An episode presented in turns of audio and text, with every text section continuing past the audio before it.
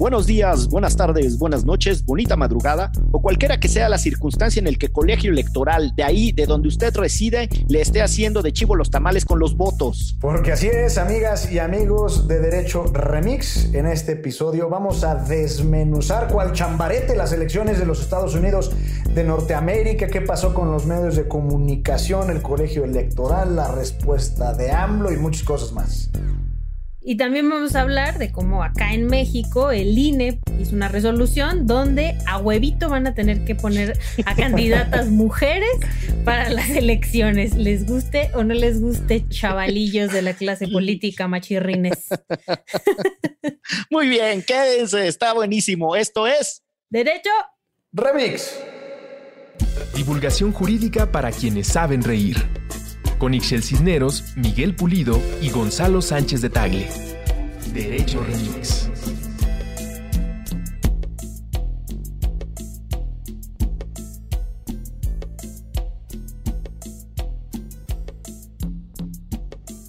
El mundo estaba en angustia, los votos fluían muy lento Nadie sabía dónde íbamos a ir a dar con la elección de los Estados Unidos, pero ustedes estaban tranquilos, ¿verdad, manita y manito? A pesar de que los gringos tenían de cabeza al planeta con la incertidumbre electoral en la que se metieron. Yo la verdad no, ¿eh? Yo sí lo estaba viendo todo el tiempo y sí estaba muy alteradita, viendo, viendo CNN. Yo fíjese que hice una estrategia, tenía en mi celular el New York Times, el Washington Post y me permití abrir por primera vez en mi vida Fox News a ver cómo trataban la, información. Pero Fox News desde el principio era el que más estados le estuvo dando. Exacto, fueron los primeros que le dieron, me parece que fue Arizona.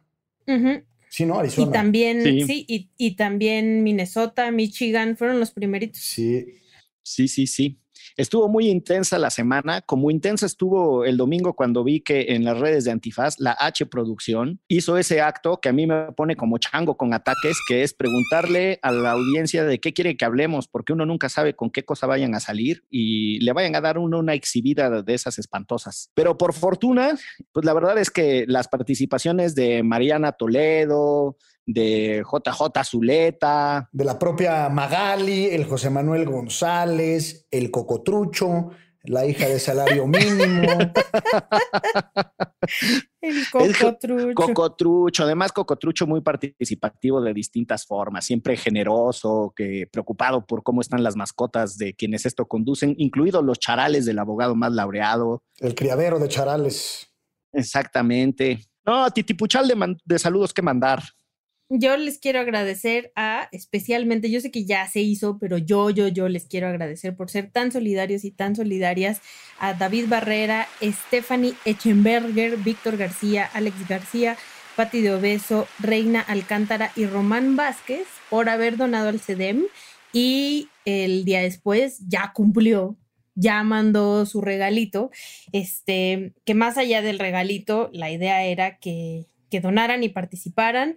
Y pues la verdad estuvo muy lindo porque, por ejemplo, David Barrera también me preguntó que cómo podían ser parte de mm, el día después, ¿no? Y ser voluntario o voluntaria y participar y hacer un poco más. También me dice la producción que Marta Lucía también donó. Eso no nos, no nos habían dicho, entonces le debo una bolsa a Marta Lucía. pero, pero bueno, muchas gracias a todas y todos las que donaron justo eso es lo que yo especialmente creo, pero además es como lo que hace el día después, que te pongas a hacer algo, así sea donar 100 pesitos para que las cosas empiecen a modificar. No, no, es una gran noticia. La gente, pues cuando puede, la verdad es que le echa un poquito de ganas para apoyar y contribuir y eso siempre, siempre se tiene que agradecer. Así como les decía, se agradecen los comentarios que envían y las sugerencias de temas para tratar y en este caso vamos a entrarle con el famosísimo método de la jerarquización urgente para el desahogo de forma precautoria de los temas presentados al procedimiento sustancial, tanto en forma como en fondo. O sea, ya vamos a empezar a platicar, pues. Muy bien, muy bien. Eso sí que ni qué, ¿no? Empecemos por las competidas elecciones en los Estados Unidos y lo que todo parece indicar será la derrota del señor Donald J. Trump, que se convertiría en uno de los pocos presidentes de Estados Unidos que no repite término.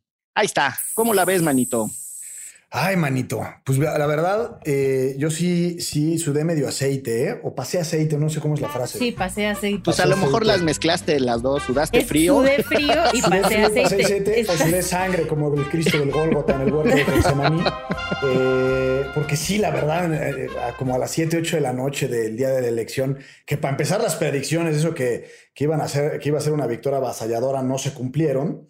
Eh, o cuando menos no de forma directa e inmediata, sí me empecé a preocupar y dije, cámara, si gana este compadre otra vez, ya no hay esperanza en el mundo, porque yo soy de la idea de que aun cuando la elección del presidente de Estados Unidos les compete, como no debería ser de otra forma, a los estadounidenses, pues quien dirige ese país, sin duda, pues tiene enormes repercusiones para el resto del mundo y ni se diga para nosotros eh, como mexicanos. Pero me gustaría apuntar tres cosas. La primera es, más allá de que de, las reacciones de Trump de no reconocer la, victoria y de andar litigando a diestra y siniestra y andar amedrentando a los funcionarios y desconocer, digamos, el trabajo como sucede en México, igual en Estados Unidos, de los miles y hasta millones de personas que cuentan los votos, es decir, eh, ciudadanos que, de manera, no sé si voluntaria o por sorteo, pero se ponen, digamos, a contar los votos como tal, el tema del voto por correo, etcétera. Eh, hay tres cosas que me parecen que son muy relevantes. La primera me pareció sorprendente lo que hicieron los medios de comunicación con los anuncios de Donald Trump de, apagarle la, el switch, tal cual. Mucho decía que era en un afán de proteger la libertad de expresión, el Estado de Derecho y demás, pero me parece que es peligrosísimo que los medios de comunicación se erijan como guardianes de la verdad. Y en ese sentido, creo que es muy delicado que las grandes cadenas de televisión y de medios de comunicación tradicionales o digitales pues, hayan intervenido de esa manera. Al final creo que fue una estrategia política de los propios medios de comunicación de no darle voz a, Donald Trump. Y en ese sentido, si lo vemos así, digamos, como una, una acción política como tal, pues sería otro el referente y otro el tipo de análisis, pero desde el punto de vista de la libertad de expresión me parece muy delicada. La segunda, y bueno, por supuesto le mandamos un saludo a Kamala Harris, eh, a quien invitamos a este espacio. Para y siempre están abiertos los micrófonos para la Kamala. Claro, me parece que es fantástico que una mujer afroamericana, india, tenga esa posición. El segundo punto que me gustaría tocar, y, así de refilón, es que aun cuando Donald Trump se vaya a su casa, el trumpismo no ha muerto y el trumpismo desde dos perspectivas, el local y el internacional. Eh, el local por cuanto hace al discurso eh, racista, discriminador, eh, supremacista blanco, autoritario, impositivo, que los resultados de la elección y el número de votos que obtuvo Trump, creo que alrededor de 70 millones, nos dicen que hay mucha gente que apoya a esa visión del mundo y esa visión de formas de ser en política, incluido el voto latino creo que fue como el treinta y tantos por ciento de, los 13 millones de latinos que votaron que, eligieron a, Donald Trump. Y también desde el punto de vista internacional, pues sabemos que el trumpismo como, como forma de ser en política en Polonia, Brasil, Rusia, Turquía, Hungría, Filipinas, sigue más vivo que nunca y está coleando y a ver cómo se recoloca eh, en ese sentido esas fuerzas, digamos, como medio dictatorialonas, ¿no? Y por último, pues la reacción de López Obrador a mí me sorprendió, debo decir la verdad, de no reconocer el triunfo de Trump, porque de alguna forma... Pues, de Joe Biden. De Biden. Claro, mire nada más qué, qué, qué tropiezo tan más escandaloso de mi parte, pero... Ay, Gonzalo, Gonzalo, Gonzalito. Sí, o sea, a ver, te perdonamos por este tropiezo, pero no te vas a escapar de este error garrafal. Pues se pone del lado de, Putin, se pone del lado de Bolsonaro, se pone del lado de pues digamos, estos líderes que aún no han reconocido el triunfo de Biden, y me parece que es peligroso, justificaron que en una especie como de Estado de Derecho y de legalidad, las marometas de unos y otros, como el Pepe Merino diciendo que, que las elecciones son actos jurídicos y no aritméticos, pues me parece que más allá de, de las maromas que pueden dar quienes siguen a pie juntillas a López Obrador y que tratan de justificar cada uno de sus suspiros, pues sí me parece que, que él, cuando menos, pues se pone solito en una perspectiva medio complicada con los demócratas y con el propio Biden de cara a su gobierno, eh, que empieza, me parece que el 20 de enero del próximo año. Pues digamos así como para abrir boca, serían esas mis reflexiones, mis queridos y mis queridas.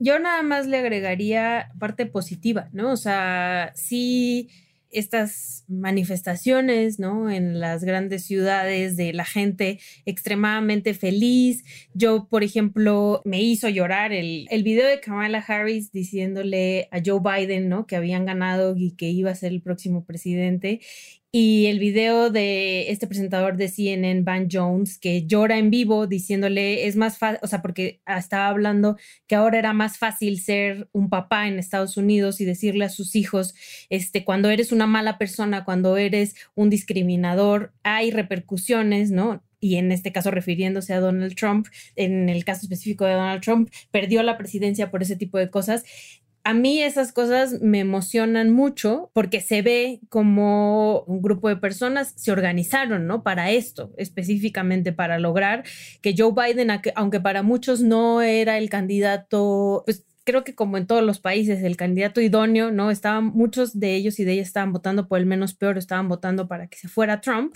Al final lo lograron organizándose. Igual yo estaba hace poco leyendo un post de un amigo mío que vive en Pensilvania y le agradecía a su esposa por ser de las activistas que estuvo impulsando que la gente votara en contra de Donald Trump, ¿no? Entonces, como agradeciéndoles todo ese esfuerzo ciudadano porque al final se tuvo este resultado porque la gente salió a votar.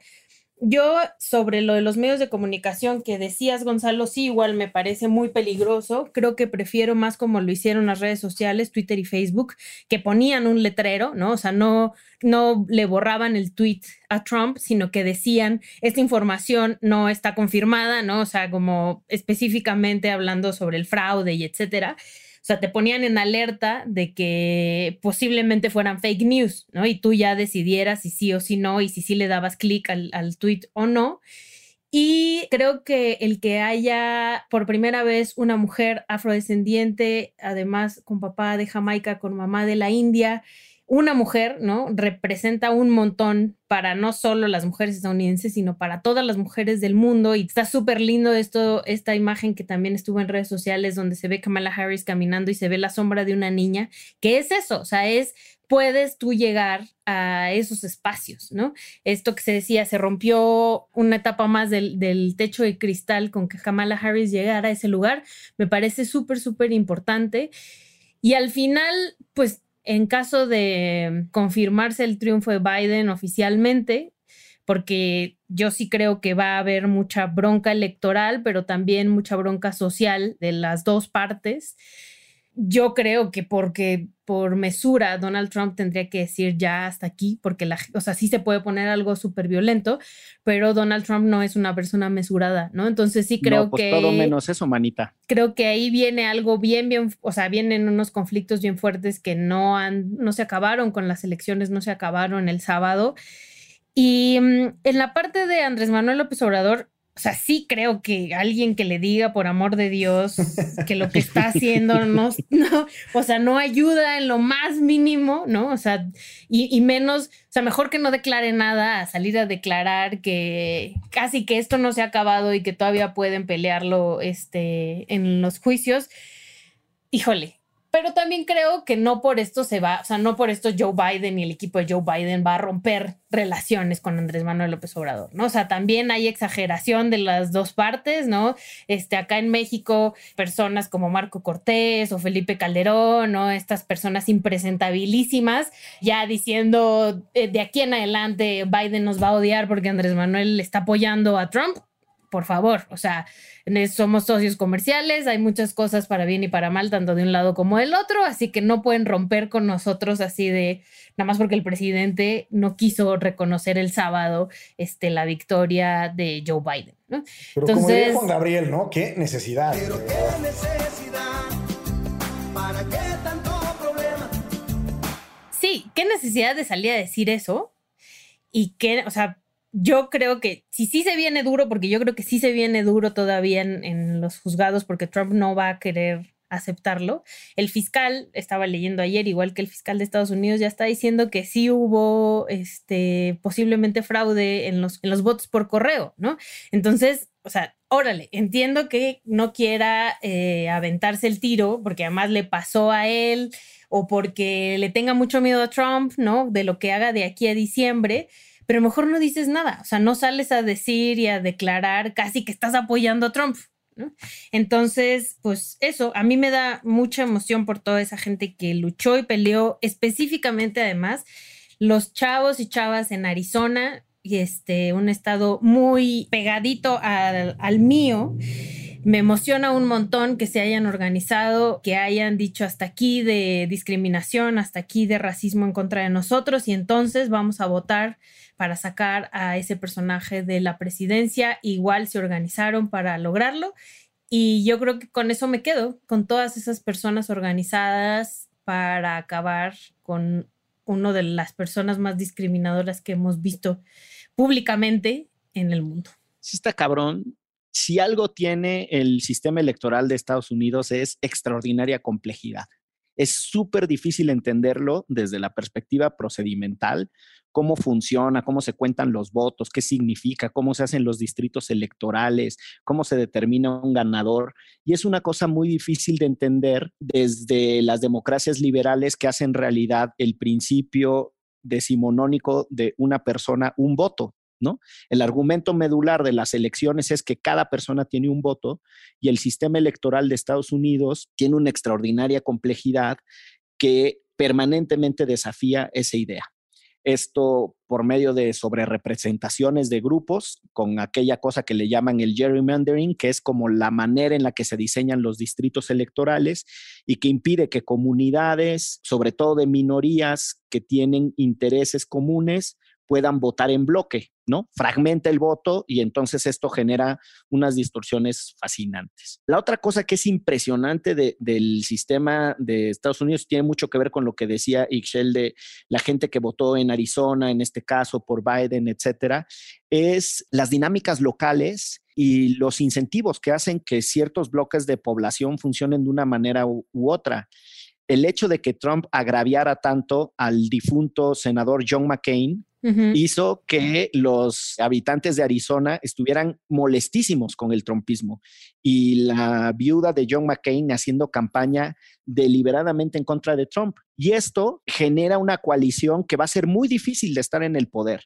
porque lo que ganó en esencia es el antitrumpismo. Y eso es algo que tienen que entender los gringos. El bloque trompista creció, ganó 7 millones de votos frente a la elección anterior, ganó distritos que antes había perdido. Y el antitrumpismo, que es una mezcla entre republicanos enfadados como George Conway, ¿no? El, esposo de Kellyanne Conway, que era la jefa de campaña de la elección del 2016, un republicano estudiado en Harvard y Yale, republicano, republicano, candidato a ocupar puestos relevantes con Trump. A mitad del mandato de Trump se pelea con él y termina yéndose una cosa que se llama The Lincoln Project, que son republicanos que hicieron un super PAC, que son estos sistemas de recaudación de fondos con propósitos electorales, para ir y financiar a los demócratas en los distritos que eran muy, muy competidos para hacerlos que cambiaran de lugar. Entonces, la alianza antitrumpista tiene a esos republicanos, tiene a los demócratas del establishment más conservadores que están representados en Biden, tiene a los demócratas corporativistas, que son sobre todo los sindicatos, y eso tiene mucho que ver, creo yo, con la distancia que en este momento tiene, distancia ligera, pero que en este momento tiene Andrés Manuel con Biden, y ahorita regreso a eso, o sea, los sindicatos como grupo de poder, y los liberales, los liberales sobre todo representados en AOC, ¿no? Esta legisladora de Queens de Nueva York, Alexandra Ocasio Cortés. ¿Y Bernie dónde lo dejarías, Manito, en esa ecuación que pareciera ser que es una izquierda un poco más, más marcada? Yo creo que Bernie sería muy cercano a AOC, pero él es un él es un outsider del partido. Él no es militante del Partido Demócrata. Él hace, como le dicen los gringos, caucus con los demócratas, pero él es senador independiente y ciertamente moviliza bases que cuando necesita una estructura político-electoral se le suma a los demócratas. Y la última cosa que yo les diría del sistema electoral gringo, que es súper eh, complicado de entender, es que es ultrafederalista. Cada estado tiene su propia forma de contar los votos, cada estado tiene su forma judicial de resolver los problemas y no existe una autoridad que haga lo que ellos dicen call the election, ¿no? O sea, ¿quién canta la elección? ¿Quién canta quién ganó? Y es eh, extraordinario porque los medios de comunicación tienen un rol en esto fundamental para el entendimiento de la legitimidad pública de quien crean que gane o no ganó. y la voz más autorizada, no porque tenga una fuente legal, porque nadie se los otorgó, pero la que lo ha hecho por más años, desde mediados de los 1800, es Associated Press. Y es impresionante porque lo que logra es construir una sensación de legitimidad por consenso de todo mundo está de acuerdo que esa persona ganó y eso hace que pues al final eh, los demás hagan esta cosa que es conceder. O sea, el triunfo electoral en Estados Unidos es una cosa muy loca porque en tanto llega la formalidad legal de quién sí ganó y cómo, etcétera, lo que sucede es que la prensa llama a un ganador, canta a un ganador y el candidato o candidata derrotada reconoce. Y eso construye la legitimidad social de que ya se resolvió la elección. Entonces, es un sistema distinto, es medio raro que Andrés Manuel ahora diga hasta que no se resuelvan legalmente los procedimientos, porque ni los gringos toman en cuenta esa resolución legal. Está súper sabrosa la tensión de lo que está en juego. Es una distorsión horrible mencionar el caso de Florida de, o de Florida. ¿Qué tal de Florida? Eh? Florida. el caso de Florida. Pedro Es- Ferriz. que entre, entre Bush y, y Al Gore, porque no tiene nada que ver. En aquel caso eran menos de 500 votos, menos de 500 personas de diferencia, lo que iban a hacer que ganara uno u otro. Las reglas de reconteo eran todavía un desastre. Eh, había un choque entre los tribunales estatales y los tribunales federales. Aquí en ningún lugar Biden va arriba por menos de 10 mil votos. O sea, la diferencia es muy sustancial, lo que quiero decir. Y para que tengan una idea de cuánto se recuperen recuentos de votos, Scott Walker, el, el gobernador de Wisconsin, una vez llamó a un recuento y se cambiaron 102 votos en total. Es un sistema moderadamente eficiente en el recuento de votos porque los hace una máquina tradicionalmente. Y los únicos recuentos manuales son cuando la máquina no puede leer los votos. Entonces, llamar ahorita al caso de Bush contra Al Gore de Florida para decir que la elección aún está pendiente, pues es no entender demasiado del sistema electoral gringo, que les digo tiene todas esas particularidades. Yo antes de eso quería hacer una propuesta, que les explicaran ustedes, abogados más laureados a la banda, si sí puede, o sea, en los tribunales, si sí se puede echar para atrás la elección y si eso, si, o sea, si lo echan para atrás, ¿qué sucede? Es una pregunta súper justo porque el sistema electoral gringo es tan complicado de, de ejecutar que lo que yo te diría es, es muy, pero realmente muy, muy difícil que se pueda revertir la elección, el resultado de lo que hoy entendemos que es el ganador de la elección, por la siguiente razón. En algunos estados el recuento es automático. Cuando tienes menos de 0.5 de diferencia entre ganador y perdedor, se obliga a hacer un recuento automático de votos. En otros estados, lo que están pidiendo los abogados de Trump es que no se cuenten boletas que llegaron fuera de tiempo. En otros casos, lo que están pidiendo es que se considere una cosa que se llama suppressing vote, que es un conjunto de medidas que terminan incidiendo en la voluntad de las personas para votar de una u otra manera y por lo tanto se entienden como restricciones a la libertad de votar. O sea, es de tal magnitud el conjunto de cosas que te operan en contra, la distancia de la casilla, la forma en la que está redistritado, el anuncio de las reglas, cómo se van a contar o cómo no se van a contar los votos, cómo tienes que marcar la casilla, qué es lo que vas a elegir, qué número de funcionarios son los que van a resultar ganadores a partir de lo que tú votes. Entonces, hay casos judiciales por ahí del 2010 en Estados Unidos en donde la Suprema Corte consideró que cuando había tal nivel de caos, de cambios de último minuto y de condiciones en contra para que las personas votaran, eso se podría considerar como suppressing vote, es decir, como in inducciones a que las personas no votaran. Eh, los abogados de Trump están diciendo que muchas de las cosas que sucedieron en Georgia y en Pensilvania tienen ese efecto y que por lo tanto deben dejar de contar millones de votos. Yo no veo a un tribunal que se aviente a eliminar millones de votos en una elección presidencial. En una elección municipal puede ser. Y lo que quiero decir, y podría seguir, son, son más de 17 peticiones distintas en distintos eh, estados, contradictorias entre sí. En unos son cuenta los votos, en otros son deja de contar los votos. Y entonces es tal nivel de caos judicial el que está generando la campaña de Trump que a mí me queda claro que es un mensaje para su base, para no perder a su base, para construir lo que viene hacia el futuro.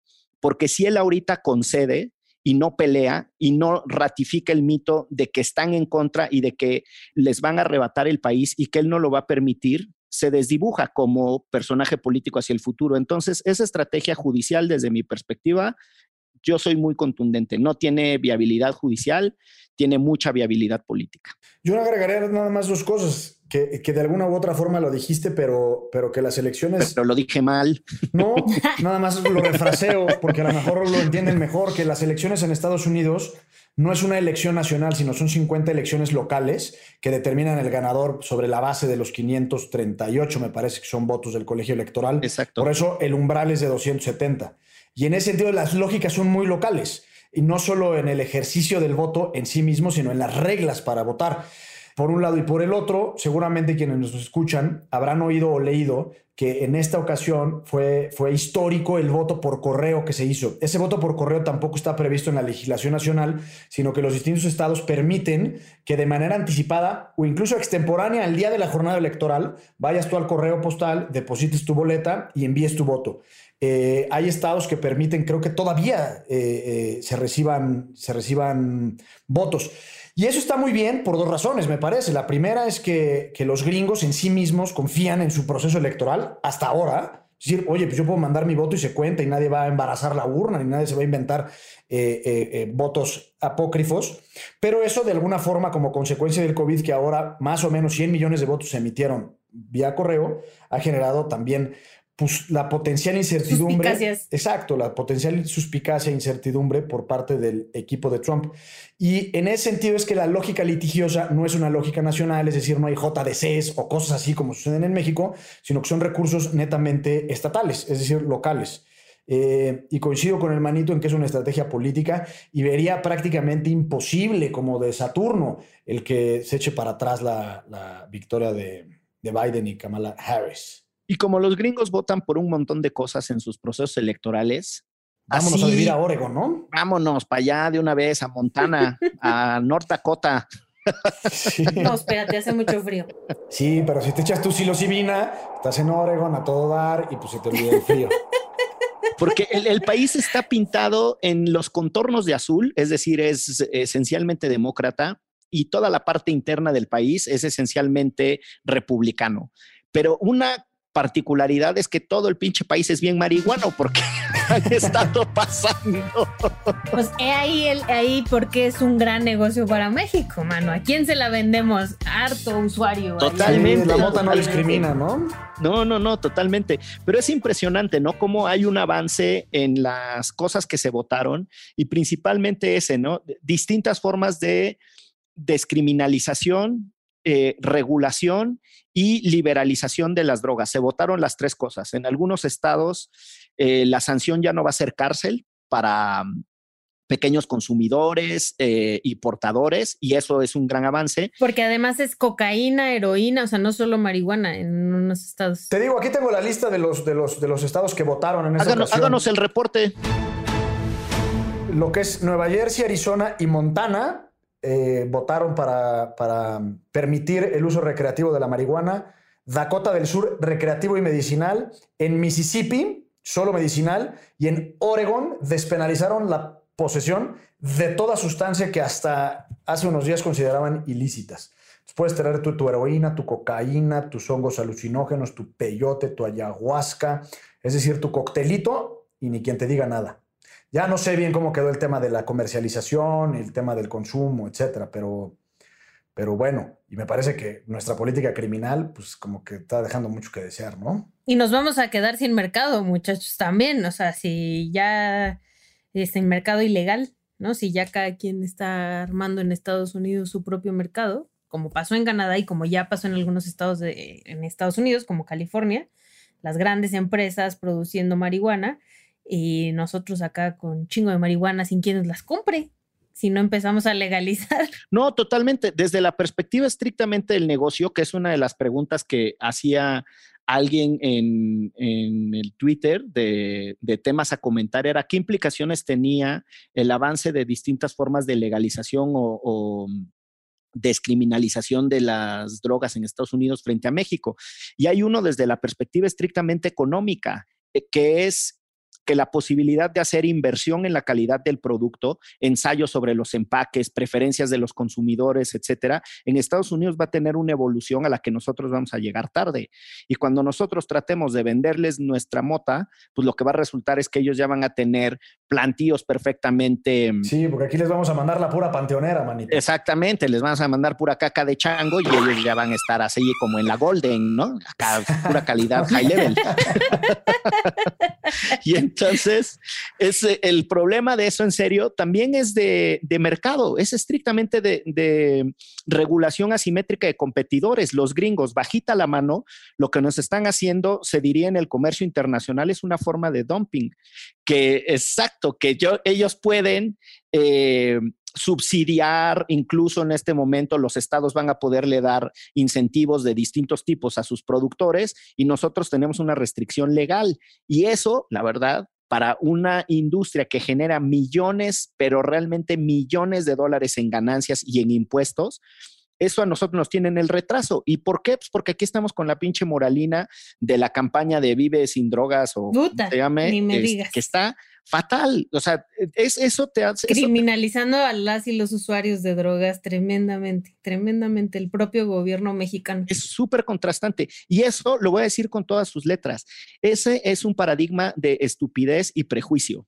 El hecho de no ver que está, es, que está regularizada de otra forma el consumo la venta, la posesión de sustancias en tus dos países vecinos, que son tus principales socios comerciales, y tú estás en simultáneo haciendo una campaña llena de moralina, de prejuicios y de desinformación, eso marca todo en cuanto al criterio de política pública y de la ocurrencia con la que se comportan aquí nuestras autoridades. Y hay otro tema que me gustaría tratar, nada más para, para, dejarlo sobre la reflexión, que lo platicamos en su momento en el episodio con Lisa Sánchez que se llama Lisa la legaliza, uh, eh, que, uh, tiene que, ver, que tiene que ver con la resolución de la, de la Suprema Corte, precisamente respecto al uso de la marihuana recreativa o lúdica.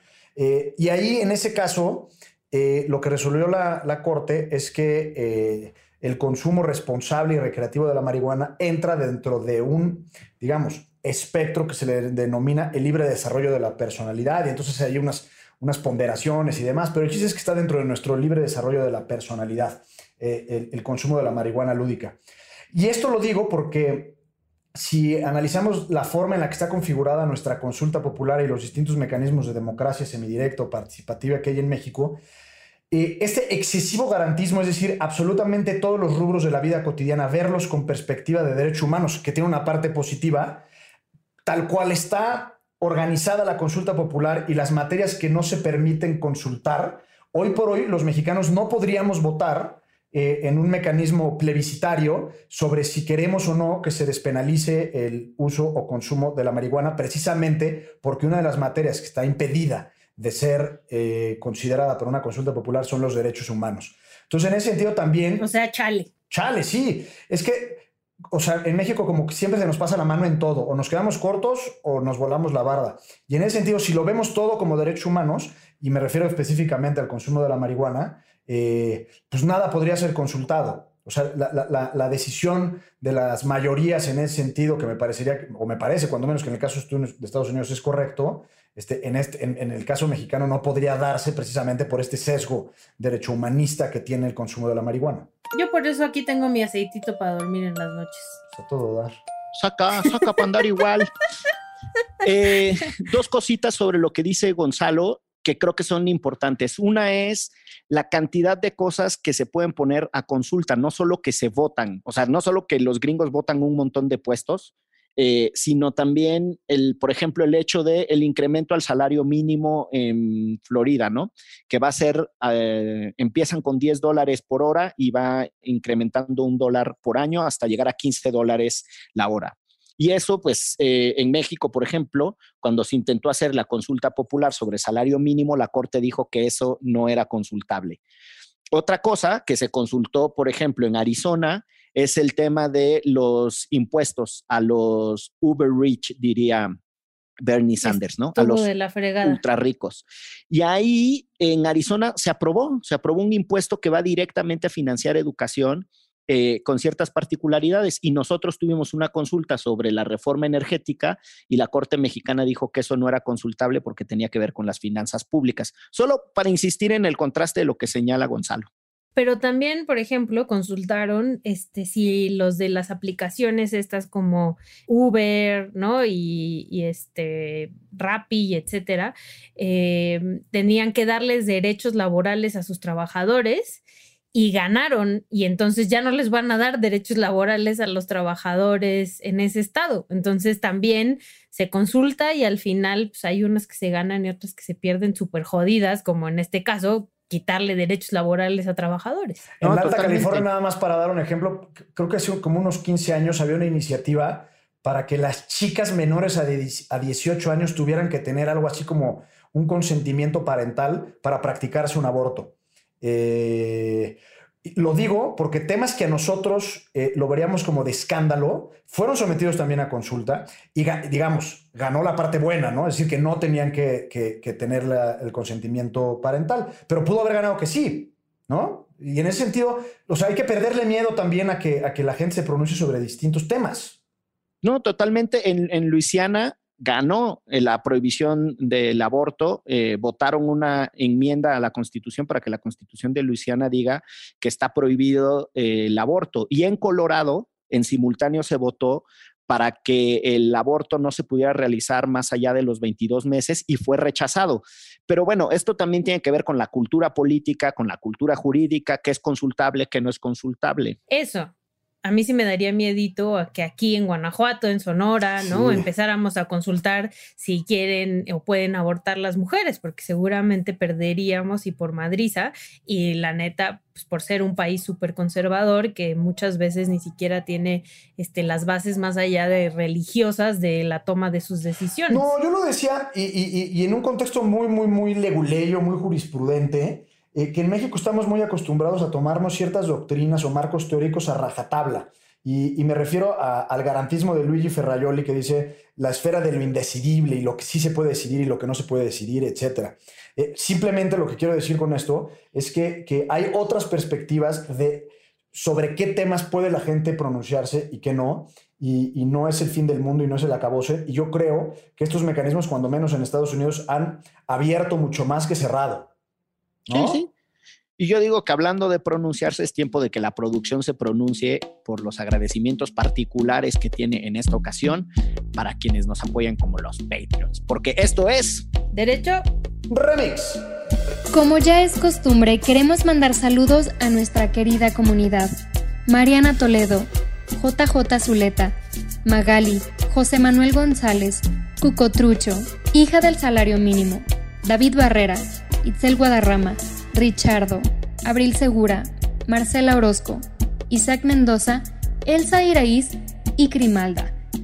Gracias infinitas por todo su apoyo y por elevar el debate junto a nosotros.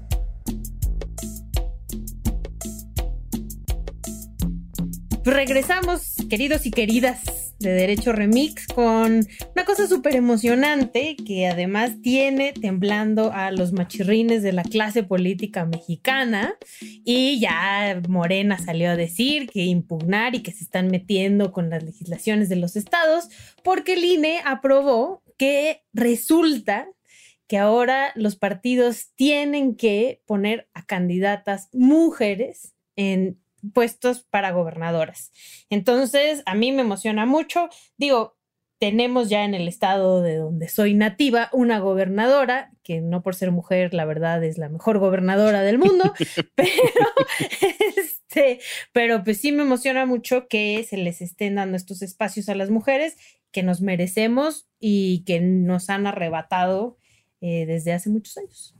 Y sí, este, les platico brevemente el contexto. Eh, porque en el Senado de la República, en la Junta de Coordinación Política, ya se pusieron agrestes. Y incluso antes de que saliera la resolución, enviaron una carta, un comunicado al Consejo General del Instituto Nacional Electoral, medio, medio diciéndole al presidente y compañía que pues, no estaba dentro de sus facultades, porque la reforma de paridad en todo, seguramente se, acordarán del año pasado, creo que de, principios del 2019, eh, ellos dicen que no, que no estaba dispuesta para cargos unipersonales, así les dicen. Por supuesto que la titularidad del Poder Ejecutivo local, en este caso, pues es un cargo unipersonal, es decir, no se comparte con absolutamente nadie. Eh, y, brevemente los antecedentes son los siguientes. En agosto de este año, un aspirante morenista michoacana a contender por la gobernatura eh, solicitó al Instituto Nacional Electoral que emitiera criterios justamente de paridad eh, palabras más, palabras menos. En primera instancia, lo que respondió el INE por conducto de su comisión de partidos políticos y prerrogativas, sé que no se llama así, pero no me acuerdo, eh, eh, dijo que eso le corresponde. Algo y de eso. Eso le correspondía a los OPLES, es decir, a los órganos electorales de los estados. Esta chica impugnó ante el, ante el Tribunal Electoral y el Tribunal Electoral dijo que en efecto le corresponde al, al, Consejo General del Instituto Nacional Electoral emitir eh, los criterios eh, correspondientes. Eso lo digo más allá de contar los antecedentes, porque muchos están diciendo que el INE no tiene facultades o que está extralimitándose en sus facultades al establecer una norma de esta naturaleza y lo que el INE dice es, ah, ya me lo dijo el Tribunal Electoral y ve, el artículo 35 y el 41 de la Constitución no distinguen eh, cargos de elección popular, ni posiciones en el Ejecutivo, ni nada. Es decir, son todos los cargos eh, eh, tienen que regirse bajo el principio de paridad. Eh, y es relevante y les doy un par de datos. Desde 1953 que las mujeres, o que se reconoció el derecho de las mujeres a votar, ha habido... Que también lo ganamos a chingadazos. Exacto. Ha habido 351 titulares del Ejecutivo, de Ejecutivos Estatales, es decir, 351 gobernadores. De esos 351, solo 7 han sido mujeres. Eso significa que solo el 2% de los gobernadores han sido gobernadoras. Eh, y cosa que me parece pues, muy grave. Yo en este caso aplaudo la resolución del INE. Y para quienes nos escuchan, hay un antecedente que se dio en las elecciones del 2018. Eh, el Instituto Nacional Electoral dijo, bueno, pues también hay una acción afirmativa en materia indígena y hicieron una, especie de, evaluación de los distritos, de los 300 distritos electorales que hay, y concluyeron que 28 distritos en México son distritos, distritos que se pueden considerar netamente indígenas, porque más del 60% de sus poblaciones son indígenas.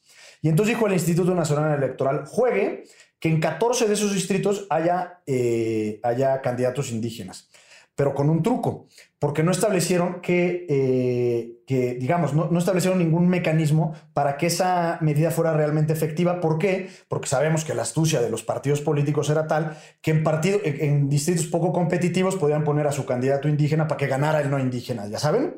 este, y lo que resolvió el INE después, que es una muy buena resolución, dijo, no, no, Nanay, este, en los distritos netamente indígenas los candidatos de todos los partidos políticos deben de ser integrantes de comunidades originarias o pueblos indígenas. Tome la barbón. Eh, es decir, ya existe un precedente realmente relevante en esa materia.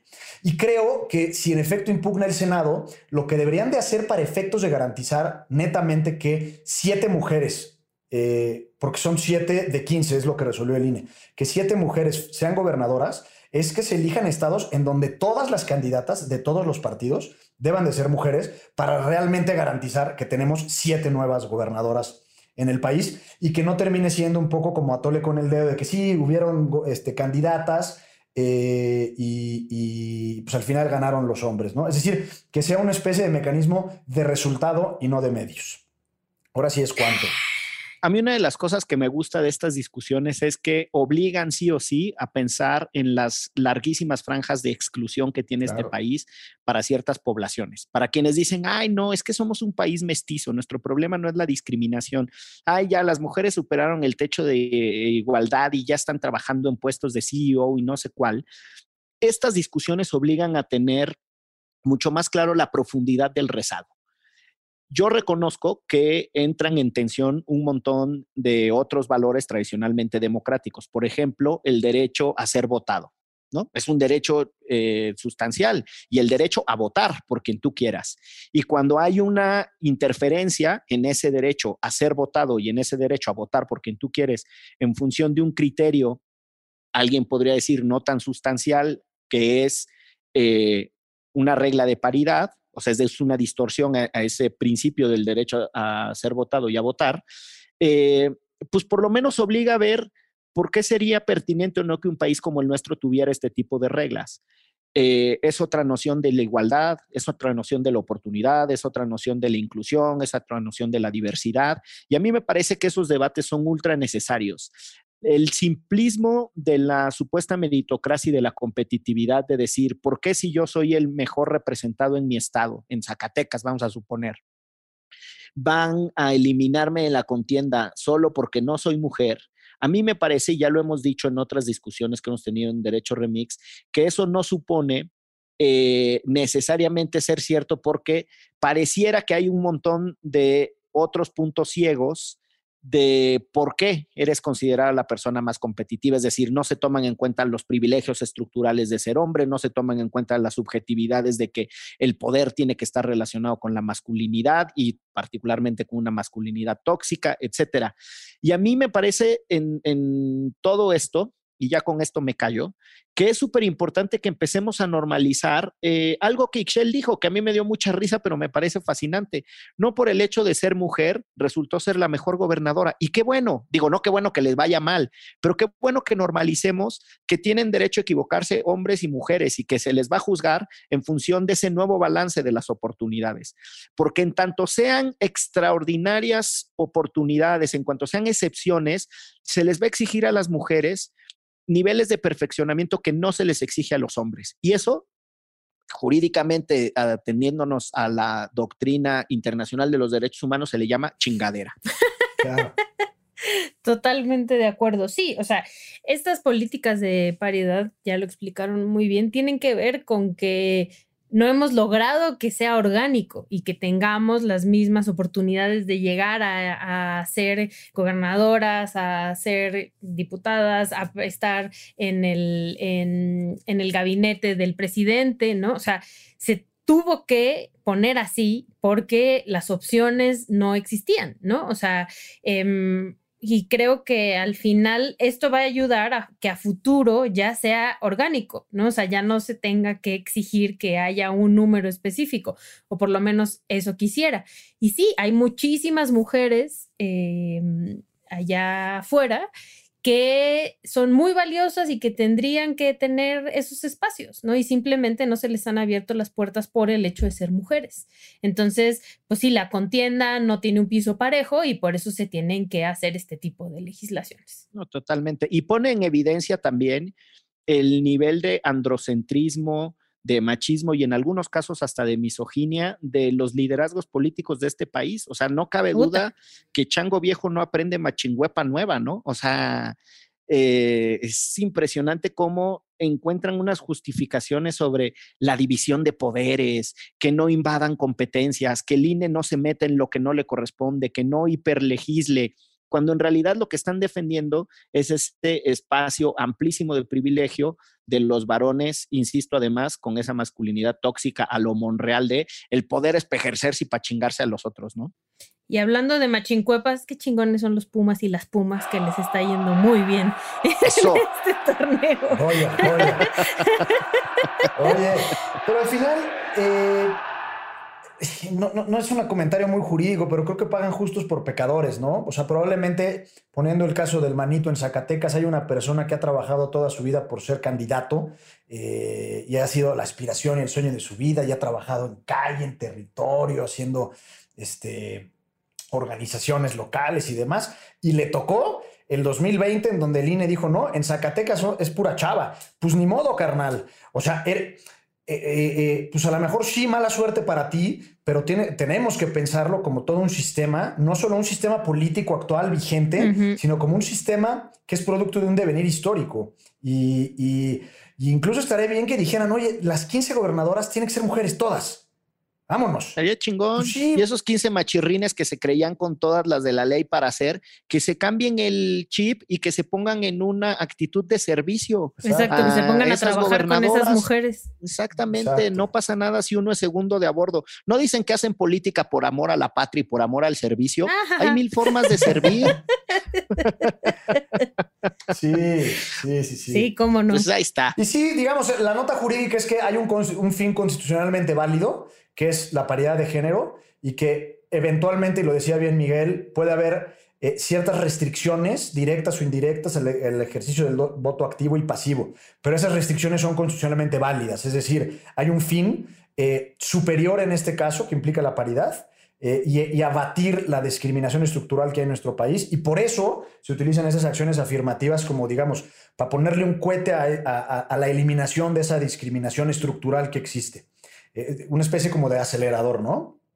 Y ya por último, este, yo estoy genuinamente sorprendido, mis queridos, porque eh, la unidad de inteligencia financiera no encontró ningún elemento para, de responsabilidad para el hermano del presidente. Ya vieron que había un video en donde donde... Se lo rolaron al INE, ¿no? Sí, y, Santiago Nieto dijo que no, que no había bronca, que, este, que está todo libre de polvo y paja. Sorprendente. Y es impresionante porque si algo caracteriza técnicamente, no políticamente, a las unidades de inteligencia financiera es en la medida de lo posible, es un argumento tecnócrata, lo reconozco, insisto, técnicamente, estar lo más lejos posible del poder político tanto en términos orgánicos como en términos de diálogo. Y sin embargo, pues aquí vemos que Santiago Nieto se asume eh, casi vocero del presidente en ciertos temas en alguna ocasión yo escuché a John Ackerman presentar un programa de televisión que tiene en la UNAM con Santiago Nieto diciendo, Andrés Manuel colocó a uno de sus principales alfiles en la unidad de inteligencia financiera. Y justo eso es lo que no tienen que ser los titulares de esas unidades, alfiles del poder político en turno. ¿Pero qué se le puede pedir a John Ackerman, no? El doctor, doctor, doctor. Quien también, por cierto, discrimina a las mujeres. El ungido todo un escandalazo con Sabina en su co-conductora en Twitter, este, en, en, la cual él la pues comentarios muy muy feos por el hecho de ser mujer. el ungido decía manito porque hizo cara de extrañeza porque cuando felicitó a su esposa en Twitter, le dijo que era su bálsamo. Eres mi bálsamo. y con ese bálsamo se unge. Vámonos a la tradicional recomendiza para que de una vez vayan mandándole a quienes escuchan este programa buenas vibras y algunas sugerencias de a qué dedicarles sus escasos minutos de esparcimiento y de distracción o de formación política y académica. Pues miren, yo les voy a recomendar ampliamente que vean en Netflix la nueva película de Bob Esponja. No solo porque soy muy fan de Bob Esponja, sino porque es un personaje súper solidario, súper amoroso, como muchos de los que necesitaríamos. Además, no sabemos este, si, bueno, la comunidad LGBTIQ más lo ha arropado como un personaje de las caricaturas gays. Entonces, sí lo amo y lo amo desde hace mucho tiempo, pero esta película está bien, bien bonita porque justo habla de la solidaridad y de lo que representa un personaje como Bob Esponja, que es así, amigo, solidario, precioso y, y ya que la vean, chacoteamos si quieren para que ahí en Twitter me escriben porque, pues sí, yo soy muy fan. Traigo mi playera de Patricio el día de hoy. No, es Patricio. Tengo mi peluche de Bob Esponja aquí a un lado. y la vi con mis hijos. Eres una militante. la vi con mis hijos y fui muy feliz. Miren, si no me creen. Manito. Yo tengo una recomendación y un anuncio que hacerles. La recomendación es un libro chiquillo de Chantal Mouffe a, raíz de lo que platicamos en el episodio pasado con, nuestro amigo William. Se llama La paradoja democrática, el peligro del consenso en la política contemporánea. Es decir, eh, cómo es que, que, no todo en esta vida tiene que ser consenso, sino también puede ser conflicto. Y es un libro que cuando menos nos da para reflexionar sobre distintas formas de articulación social. Eso por un lado y por el otro lado, estoy muy contento en anunciarles que en las próximas semanas saldrá a la luz el proyecto de Antifaz Política, La conspiración de los recuerdos, es un libro eh, que nos tardamos mucho tiempo en cocinar, eh, pero que habla del de, lado humano de 10 casos eh, dramáticos de violaciones a derechos humanos. Entonces ya estaremos platicando de eso aquí en este espacio, si, si ustedes están, están de acuerdo, mis queridos y mis queridas. Como yo. Y yo les recomiendo dos cosas. Una película que es de Cantinflas, que se llama El Candidato, es extraordinaria, tiene una, bueno, no, se llama Si yo fuera diputado, ¿verdad? Y él es eh, en realidad un peluquero que termina de candidato a las elecciones ahí en su colonia y se enfrenta a los caciques y tiene unos discursos muy a lo Cantinflas, muy singulares, búsquenla por ahí, Si yo fuera diputado. Y la otra es una serie que está en Amazon Prime, de la que ya alguna vez hablamos un poquitín, como secuela de, The Good Wife que se llama The Good Fight. Y una de las cosas que tiene, además de que pone el foco en abogadas, mujeres, la lucha encarnizada dentro de los despachos eh, corporativos de los Estados Unidos, es que todos son casos reales, obviamente ficcionados o llevados a un ejercicio literario y en este caso de entretenimiento, pero para que tengan una aproximación incluso a cómo se discutió la estrategia legal del impeachment, porque eh, terminan hablando de la tensión durante el mandato de Donald Trump, del señor Donald Trump. Y antes de que se ponga más competida eh, la recomendiza como si fueran elecciones de Estados Unidos, mejor nos vamos porque esto fue... Derecho Remix. Divulgación jurídica para quienes saben reír. Con Ixel Cisneros, Miguel Pulido y Gonzalo Sánchez de Tagle. Derecho Remix.